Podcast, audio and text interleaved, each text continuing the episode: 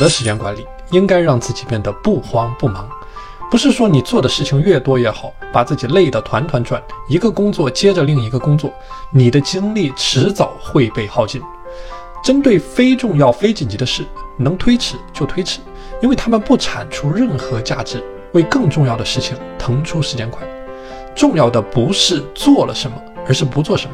学会做减法，极致的专注，极致的聚焦。